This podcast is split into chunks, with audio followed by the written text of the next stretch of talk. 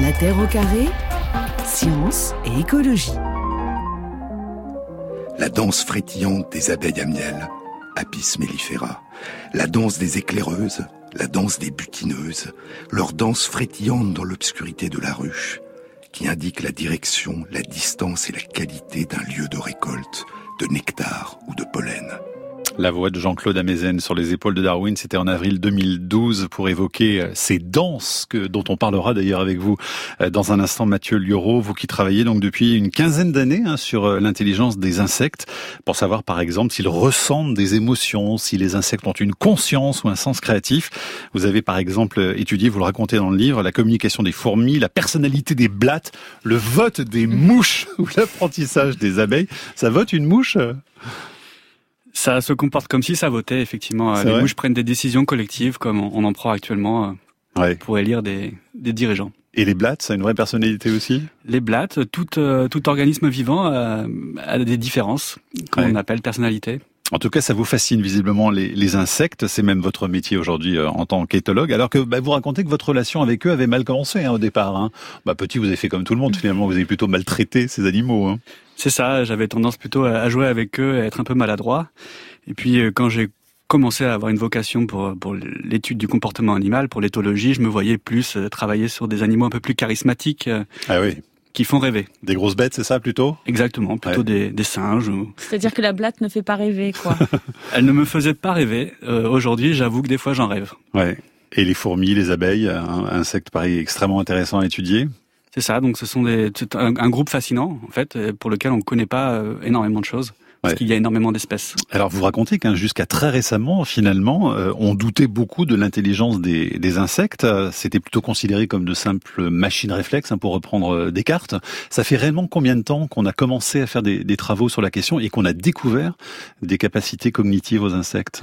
Alors, euh, à la fin du 19e siècle, il y avait déjà des naturalistes hein, célèbres, euh, Darwin, Fabre pour, pour les Français, qui observaient les insectes et qui leur prêtaient des capacités cognitives. Mais ces, ces, ces, ces chercheurs ne faisaient pas vraiment d'expérimentation réplicable, c'était des observations. Donc euh, il y a à peu près une centaine d'années maintenant, on, dit que les premiers travaux sur la cognition des, insectes ont été réalisés, notamment par euh, Charles Turner, qui était un, chercheur euh, afro-américain qui n'a pas été très reconnu pour ses travaux, mais il était pourtant pionnier. Il a, démontré en premier, par exemple, les abeilles voyaient des choses et, notamment peut-être des couleurs.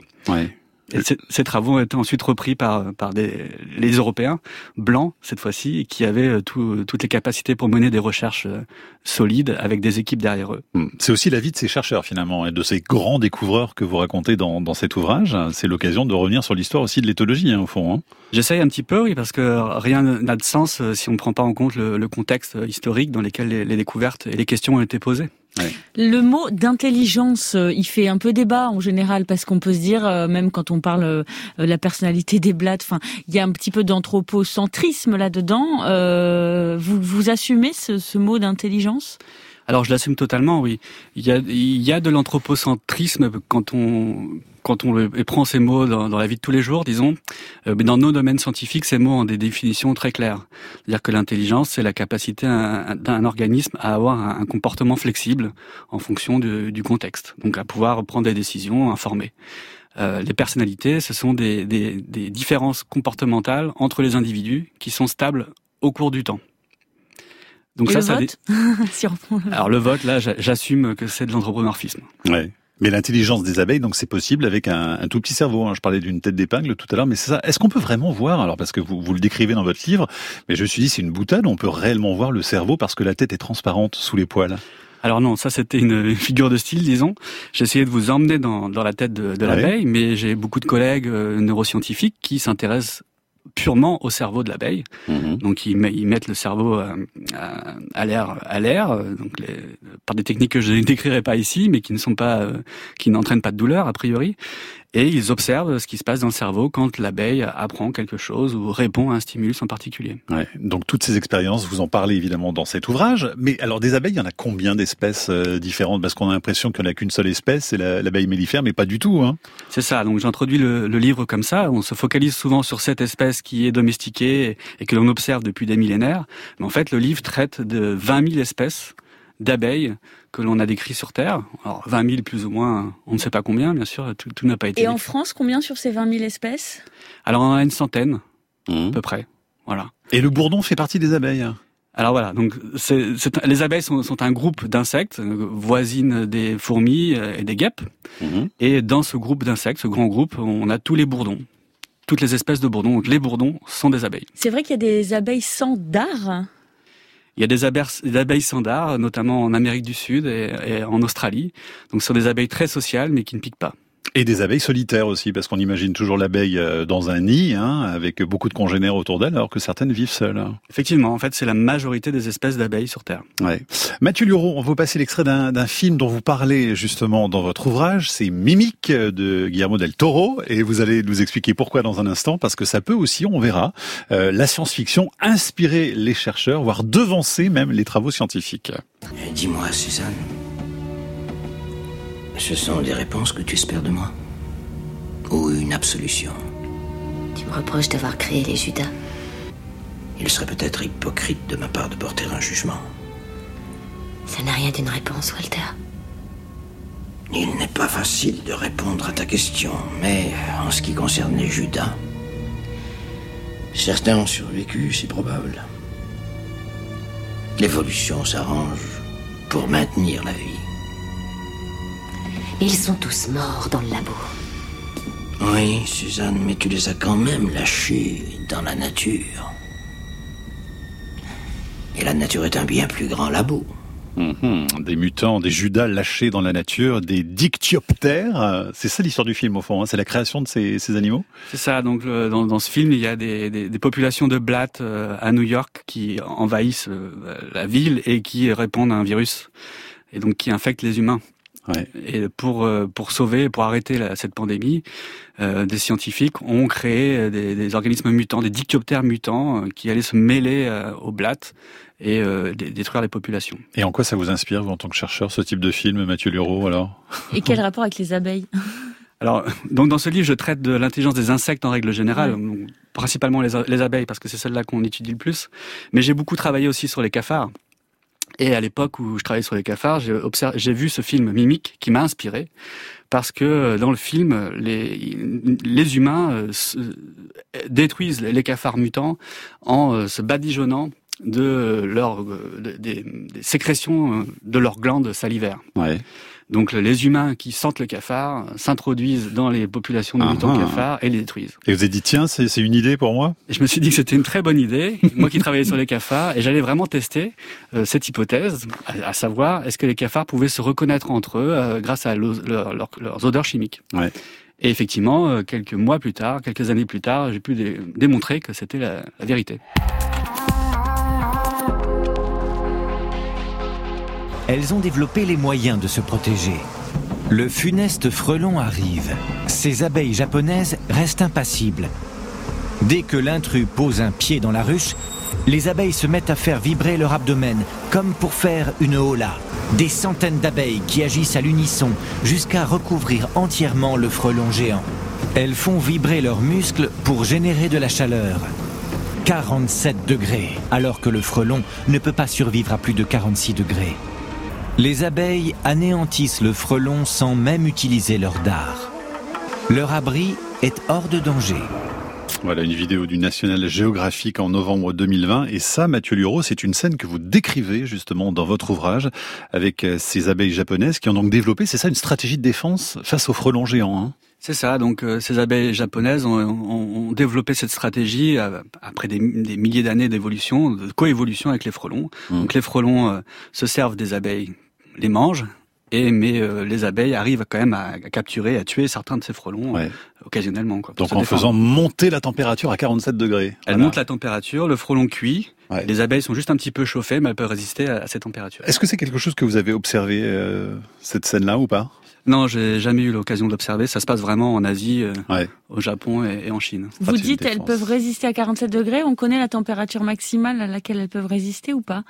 Euh, je ne la connais pas, non. Hmm. En tout cas, c'est une bonne stratégie hein, pour se défendre, effectivement. Est-ce que en laboratoire, vous avez un modèle d'abeille euh, que vous privilégiez par rapport à d'autres, sachant qu'on le répète, le bourdon fait partie de la famille des abeilles hein?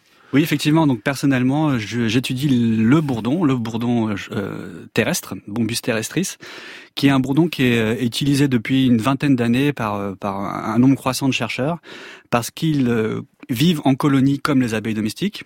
Mais ces colonies sont toutes petites, donc on a 200, 300 individus contre 40 000, 60 000 individus pour les abeilles domestiques. Ces colonies donc tiennent dans une boîte avec peu d'individus. Euh, les bourdons sont peu agressifs, il y a peu de chances de se faire piquer finalement, contrairement à ce qu'on peut voir avec des abeilles domestiques. Et puis ces bourdons, on peut les étudier toute l'année. Il n'y a pas de, de, dormance, on peut les garder en laboratoire et ils peuvent voler dans des salles avec des, des, des lumières artificielles. Il y a des reines aussi chez les bourdons? Donc il y a une reine et des ouvrières.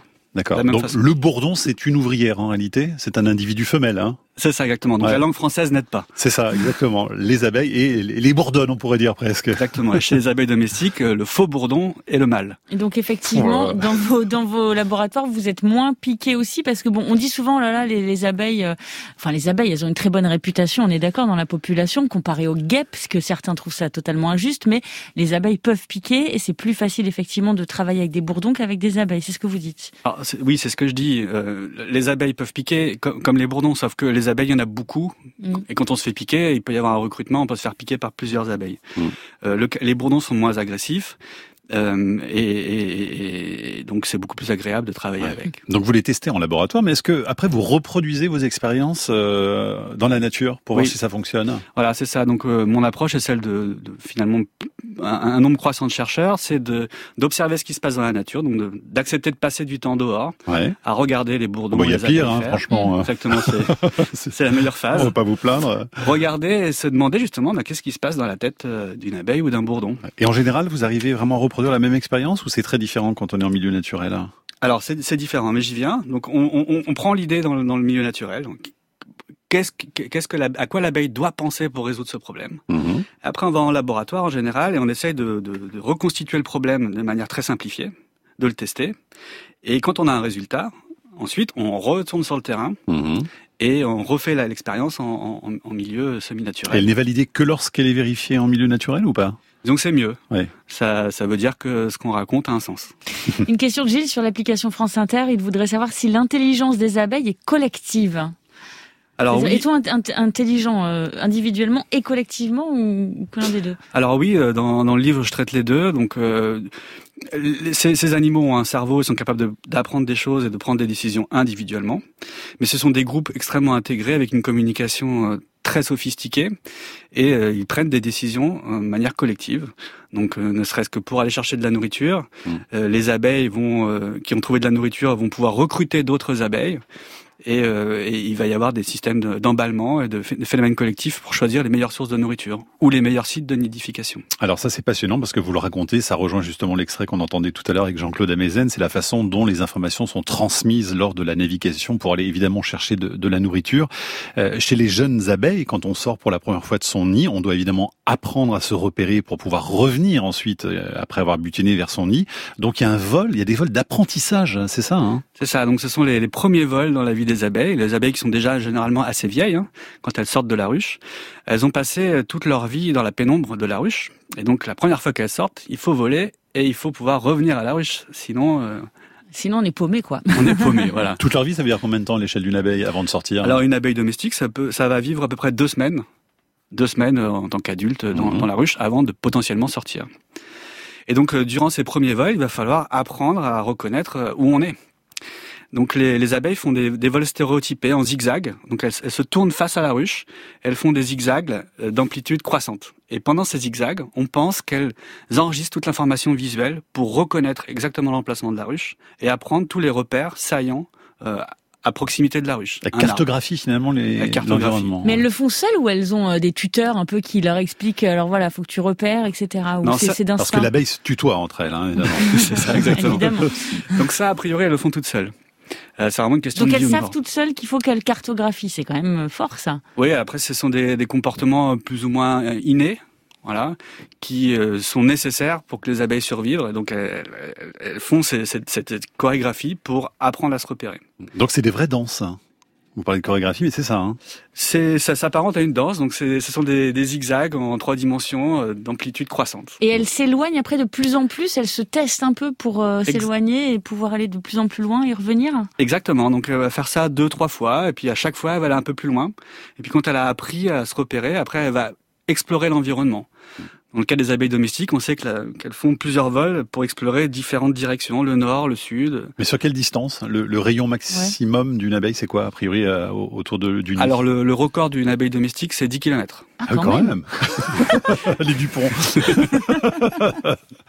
Et il existe des abeilles sous les tropiques euh, qui ont été enregistrées euh, avec des, des, des vols de 20, 20 km. Donc on ne sait pas exactement quelles sont les limites de, de, de ces vols. Et en moyenne, alors, c'est quoi en général? Elle s'éloigne pas trop quand même? En fait, ça dépend de la présence de sources de nourriture.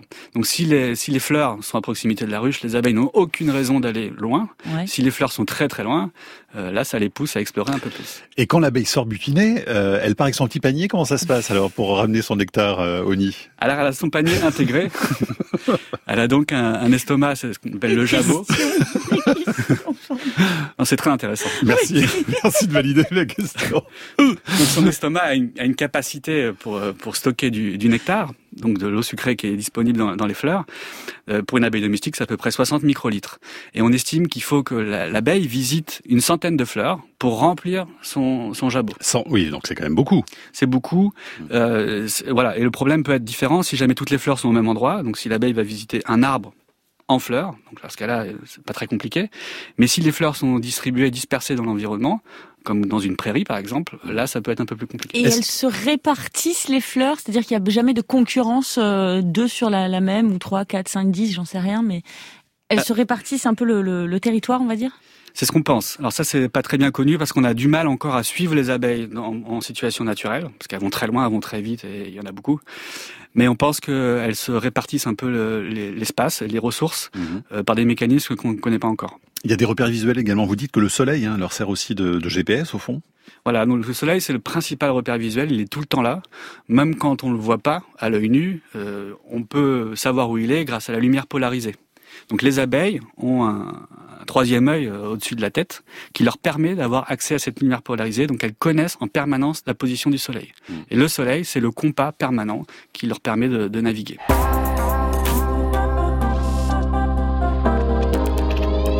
Parlons des abeilles, la grande famille des abeilles. 20 000 espèces, nous disait notre invité Mathieu Luron en début d'émission avec cet ouvrage qui paraît donc chez Humaine Science. Alors moi, il y a une question que je me posais, c'est est-ce qu'on sait si les abeilles prennent du plaisir à aller bosser en sortant de la ruche, à aller butiner? Est-ce que ça, ça a été étudié? Non, pas ma connaissance, et c'est très compliqué à étudier.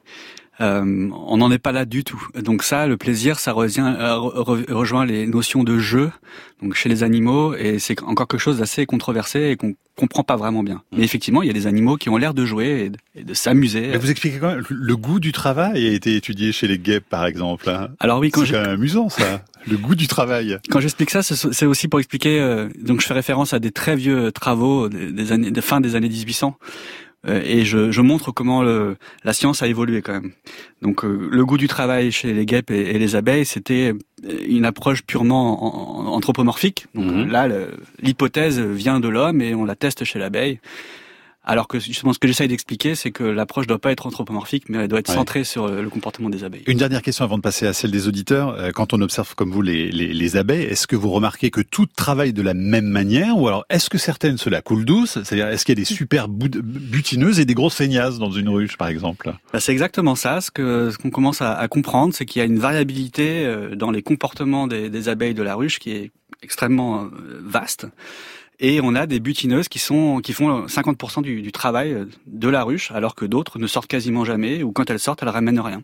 C'est fou ça. Donc on a encore du mal à comprendre quelle est l'origine de cette variabilité, mais elle existe et certainement elle est adaptative pour les colonies. Et, ça tourne pas, c'est-à-dire qu'il n'y a pas euh, celles qui font un peu les feignasses pendant une semaine, pendant que les autres y vont, et, et, et la semaine d'après c'est le contraire. Non, il semble pas. Il semble qu'elles soient nées comme ça. nées feignasses. euh, Nicolas sur l'application France Inter voudrait savoir, on parlait tout à l'heure des, des abeilles asiatiques qui euh, euh, qui arrivent à se défendre et même à, tuer des frelons asiatiques. Est-ce que les abeilles européennes pourraient apprendre leur technique pour euh, se débarrasser des frelons asiatiques ici en, Europe? Alors euh, oui, c'est une possibilité, mais c'est pas vraiment de l'apprentissage. C'est-à-dire que les, les, la, stratégie que l'on observe chez les abeilles asiatiques, c'est le fruit d'une coévolution, d'une lente coévolution qui a duré plusieurs milliers d'années.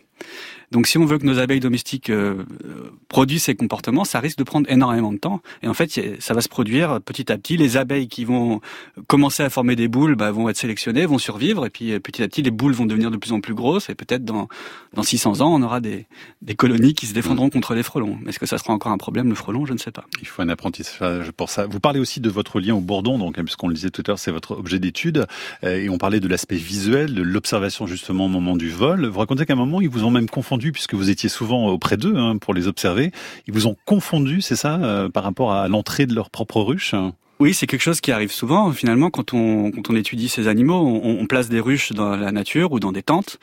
On laisse butiner les, les, les, les bourdons. Ils font des vols d'orientation, donc ils, ils, apprennent la scène visuelle pour revenir à la ruche. Et quand on est là euh, au moment de l'apprentissage, on fait partie de la scène visuelle. Ouais. Et donc si euh, jamais on se déplace un petit peu, les bourdons vont reviennent à la ruche vont nous suivre. Oui. Comme des chiens fidèles. Exactement. Donc ça peut durer quelques heures. euh, question de Philippe sur le mail de la Terre au carré. Est-ce que les abeilles ont conscience qu'elles vont mourir en piquant? Oula, c'est une très bonne question. Donc euh, la question de la, la conscience, hein, c'est quelque chose qui est extrêmement débattu et, et difficile euh, pour n'importe quel animal.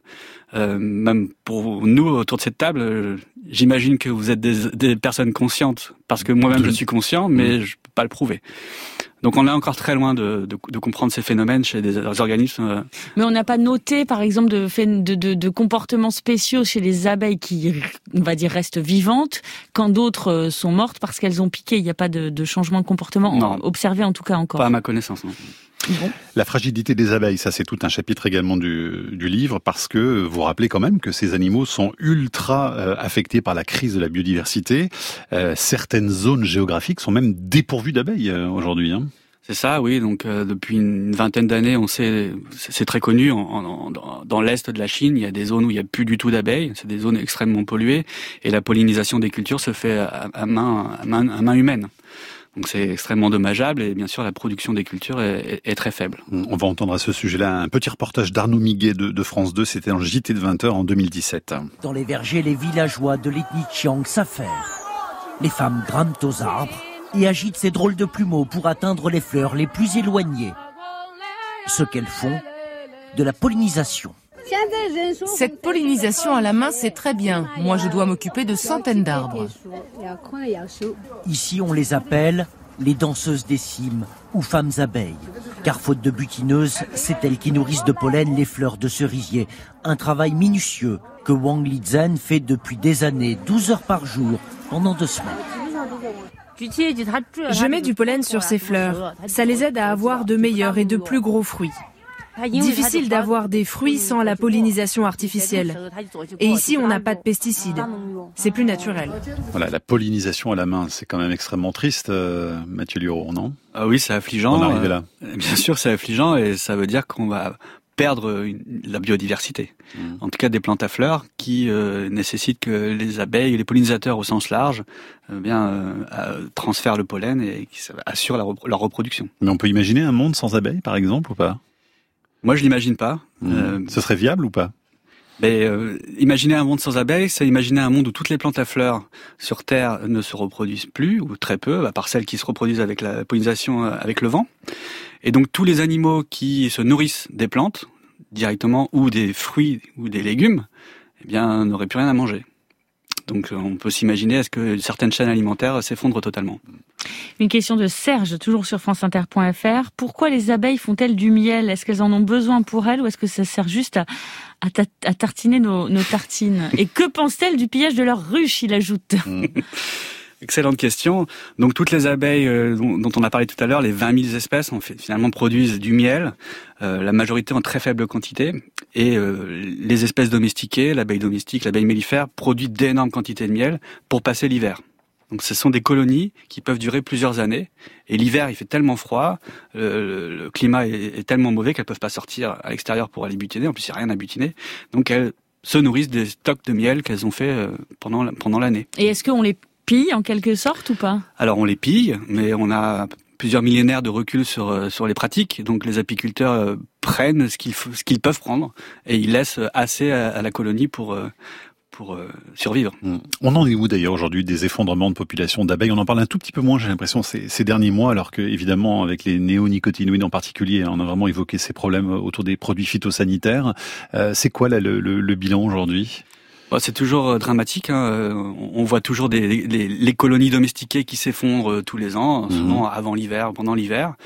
Euh, donc ça, c'est des pertes, mais c'est des pertes qui qui sont des pertes finalement euh, pas si graves que ça par rapport aux, aux, pertes potentielles des abeilles sauvages. Donc là, on parle d'abeilles domestiquées qui sont gérées par des apiculteurs, et tous les ans, les apiculteurs bah, remettent des reines et refondent des colonies. Donc on, on perd les abeilles domestiques, mais on les, on, on, on, on arrive à régénérer au fond les, les, populations. On régénère les cheptels. Mhm. Ça, c'est les abeilles qu'on domestique. Ce qui est important, vraiment, c'est tout le reste. Les 20, les, les 1999. Les apiculteurs vont être contents. Les apiculteurs vont être contents en vous entendant. Mais... Les espèces. Mais non, mais les apiculteurs, bien sûr qu'ils ont, qu'ils ont raison de, de, de se plaindre et, et, ce sont les premiers observateurs de, de ces effets néfastes de, de, de l'érosion euh, de la qualité environnementale sur la biodiversité. L'abeille, l'abeille domestique est une espèce sentinelle. Mais on peut on peut qu'imaginer les conséquences sur les espèces sauvages. Mmh. Les espèces sauvages qui souvent euh, pollinisent des, des, des, espèces de plantes qui ne sont pas pollinisées par les abeilles domestiques. Et donc là, on parle de, du maintien de, des écosystèmes naturels. Qu'est-ce qui se passe en fait avec ces produits phytosanitaires? En fait, ça atteint le système nerveux de l'abeille, c'est ça? Donc ça crée un dysfonctionnement total dans son dans sa navigation, par exemple? C'est ça. Euh, plusieurs de, de, ces molécules euh, sont des neurotoxines c'est d'ailleurs pour ça qu'elles sont utilisées pour lutter contre d'autres insectes. Mhm. Euh, et ces neurotoxines, euh, les abeilles s'en nourrissent. Et donc ça attaque directement leur cerveau. Alors à, faible, c'est des faibles doses, hein.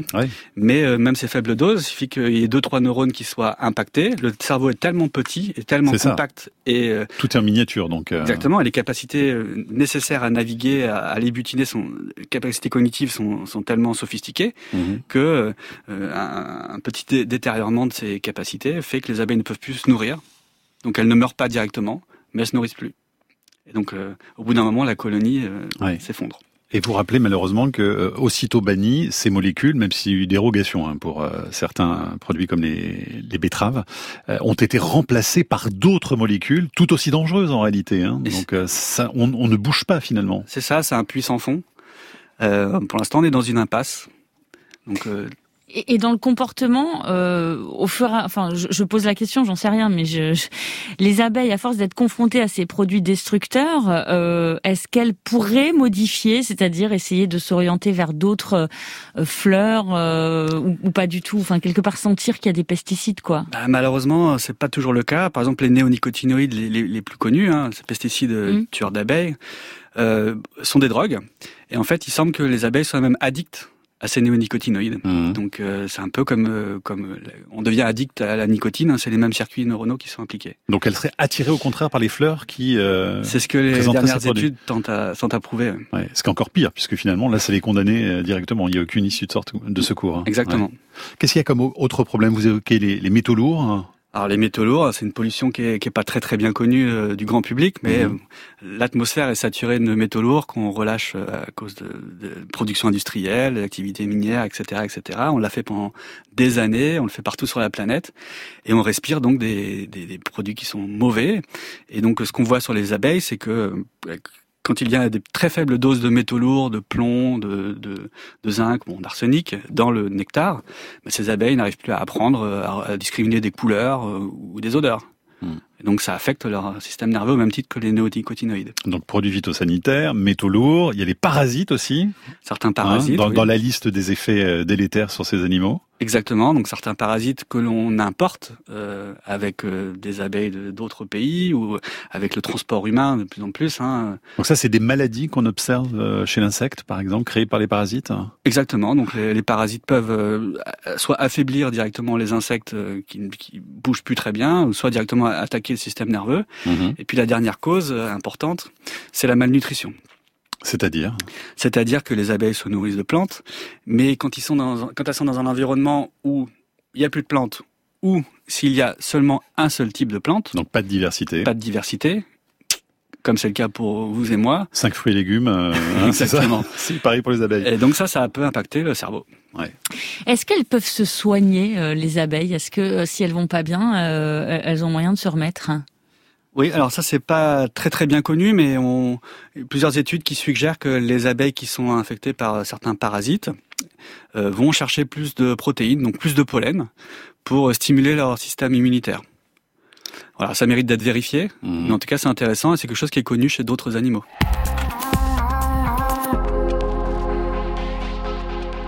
Allez, on est encore avec vous pendant quelques instants avec les messages des auditeurs de l'émission, Camille. Oui, euh, un message pour savoir si les abeilles dorment et si oui, quand et où, Mathieu Lioro C'est une excellente question. euh, c'est quelque chose encore qui n'est pas très bien connu. Mais ce qui nous fait penser qu'elles dorment, c'est non seulement qu'elles sont inactives la nuit, mais également quand on enregistre l'activité du cerveau, on a des signaux qui sont un peu différents de quand elles Mhm. sont en mouvement. Et en en observant l'œil, on, on voit rien de particulier? Ah non, j'ai pas Il n'y a essayé. pas la paupière de l'abeille. Hein, Non, malheureusement, il n'y a pas de paupière. Ouais. Mais l'œil est fascinant, hein, vous le racontez dans votre livre, c'est un, un organe extraordinaire chez cet animal. hein. Ah oui, c'est un œil à facettes, donc un œil composé de, de, de, de- dizaines de, de mini-œils euh, identiques. Mm. Voilà. Et euh, on, on a- au début, on imaginait que les abeilles voyaient en mosaïque. Bien sûr, c'est pas le cas. Donc euh, oui, tout chaque œil perçoit euh, l'information visuelle, mais après tout cela est intégré dans le cerveau. Mais on pourrait imaginer, ça donnerait quoi alors si on avait un œil d'abeille? Qu'est-ce qu'on verrait alors? Oui, que- quelle vision euh, Ouais. Alors, on verrait à 300 degrés déjà.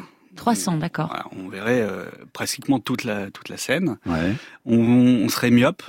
d'accord. Peut-être vous l'êtes déjà. Donc on voit pas bien de loin. On va pas très bien de loin. Ouais. On voit euh, le- les couleurs de l'orange jusqu'aux ultraviolets. Donc Mhm. on, on voit un petit peu différemment de nous. On voit un monde qui nous est invisible. Mais c'est une seule image. C'est pas des, Voilà, pas priori. plusieurs images. A priori, euh, c'est une seule recomposées, image. ouais. Mm. Donc on voit les ultraviolets, c'est très important parce que en fait la plupart des plantes à fleurs euh, émettent des ultraviolets. Un coquelicot par exemple, euh, c'est pas c'est pas rouge pour une abeille. Pratique pour repérer les fleurs. Exactement. Et donc ça veut dire qu'il y a des couleurs qui les attirent plus particulièrement? Alors oui, les abeilles domestiques, les bourdons sous nos latitudes sont très attirés par le bleu, de manière innée, bleu-violet. Et il y a beaucoup de fleurs bleues et violettes? Dans la nature justement. Et il y en a beaucoup effectivement, euh, les lavandes, euh, etc. D'autres questions, Camille? Oui, Katia voudrait, voudrait savoir, elle dit ce matin en voyant les abeilles butiner des fleurs de romarin, je me suis demandé comment font les apiculteurs et donc les abeilles pour savoir que le miel produit est du miel 100% romarin.